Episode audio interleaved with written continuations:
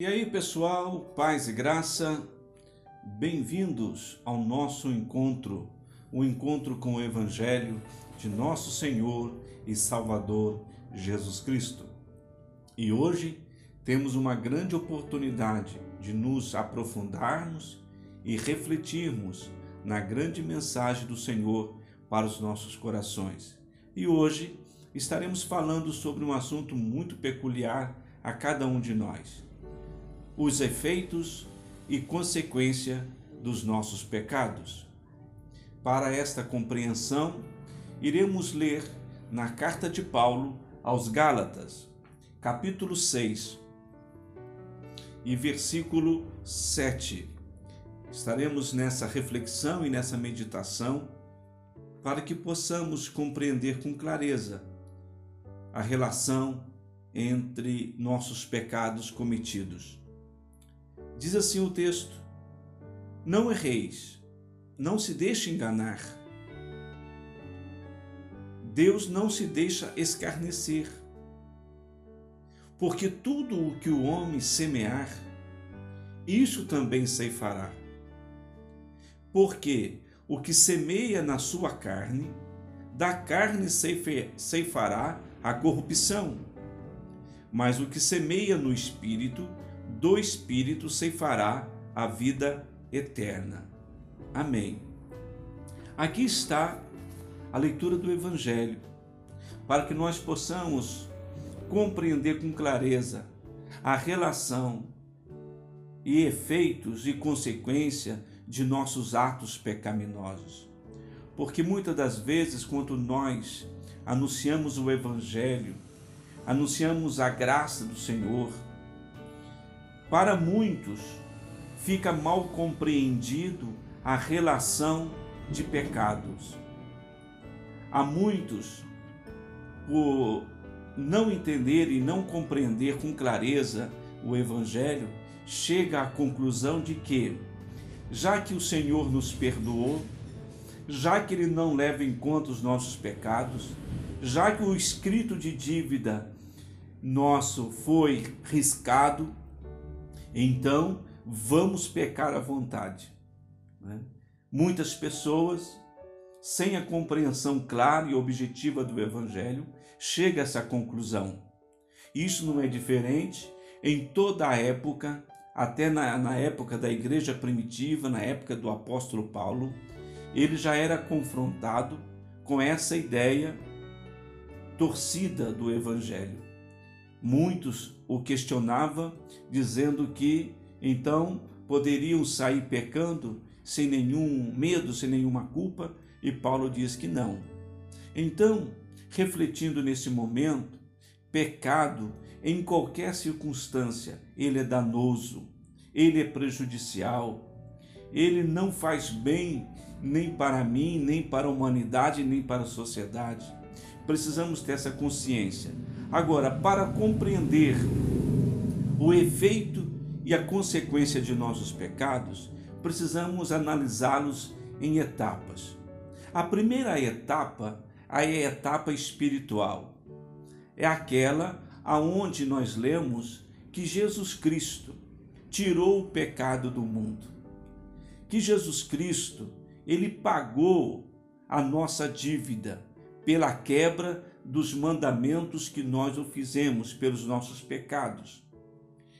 Então, no mundo espiritual, na parte espiritual, os nossos pecados, nossas ações pecaminosas, nossas obras más, todas elas foram perdoadas. Em Cristo Jesus pagou o preço da exigência da lei de Deus né, para afastar de nós a ira de Deus devido às consequências dos nossos pecados.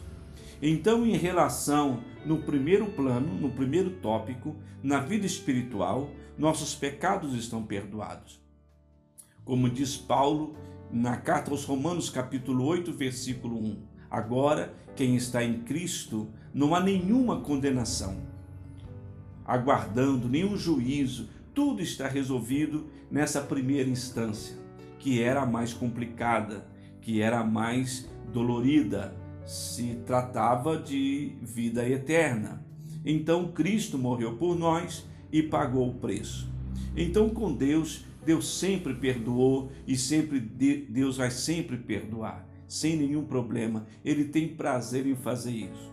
Já na segunda instância, nós nossos pecados pode trazer efeitos e consequências danosas em relação à natureza. A natureza, ela tem leis. E se nós de escolha ou por ignorância quebrarmos alguma lei da natureza, seja ela de gravidade, seja ela o que for, pode ter certeza, nós pagaremos o preço. A natureza ela vai cobrar. Isso nós podemos observar na destruição das matas, dos rios, da água, do ar. Nós pecamos com, com a natureza, contra a natureza, e podemos ter certeza que no tempo oportuno ela apresentará a nós a grande conta e nós deveremos pagá-la como nós estamos pagando nesses últimos tempos. Então a natureza, Deus já perdoou, a natureza não perdoa. Então essa segunda instância, a natureza, você tem que ter a ideia que se você pecar contra a natureza, você pode esperar que mais cedo ou mais tarde a conta vai chegar e você tem que ter essa responsabilidade de que não vale a pena pecar contra a natureza. A terceira instância é falando de pecado contra os homens, contra a sociedade. Se nós pecarmos, cometermos obras más em relação à sociedade, ao social, ao próximo, tem as autoridades que são instituídas por Deus como diz Romanos capítulo 13. As, as autoridades instituídas estão neste mundo para castigar e punir todas as pessoas que fazem o que é mal. É por isso que existe as cadeias públicas, é por isso que existe os pais. São autoridades instituídas por Deus para disciplinar aqueles que fazem as coisas erradas. Então, em relação à terceira instância, aos homens, pode ser que, dependendo, o homem perdoe ou não. Né? Então, vai depender muito. Se um policial te parar numa blitz, requerer os documentos, pode ser que ele te perdoe e mande seguir viagem, e pode ser que ele não te perdoe e faça a multa e apreensão do veículo. Então nós temos que ter essa responsabilidade de entender que perante a sociedade, perante os homens, os nossos pecados, né, as nossas obras más, terá pessoas para nos disciplinar e colocar em nós né, a punição necessária para aquele ato pecaminoso. Então, primeira instância, Deus perdoa, está perdoado. Segunda instância, a natureza não perdoa, vamos ter que pagar o preço. Terceira instância, contra os homens, contra a sociedade, vai depender muito, mas na maioria das vezes nós temos que pagar o preço pela desobediência e pelas coisas más. E na quarta instância, o pecado contra o nosso próprio corpo. Quando nós desobedecemos a regras de saúde, a princípios, quando nós pecamos contra o nosso próprio corpo, pode ter certeza que mais cedo ou mais tarde o corpo irá cobrar isso com uma doença, com algo prejudicial. E não vai pensar nós que é Deus que está castigando. Não vai pensar nós que é Deus que está mandando os ventavais, os terremotos, os maremotos, escassez de chuvas, furacões.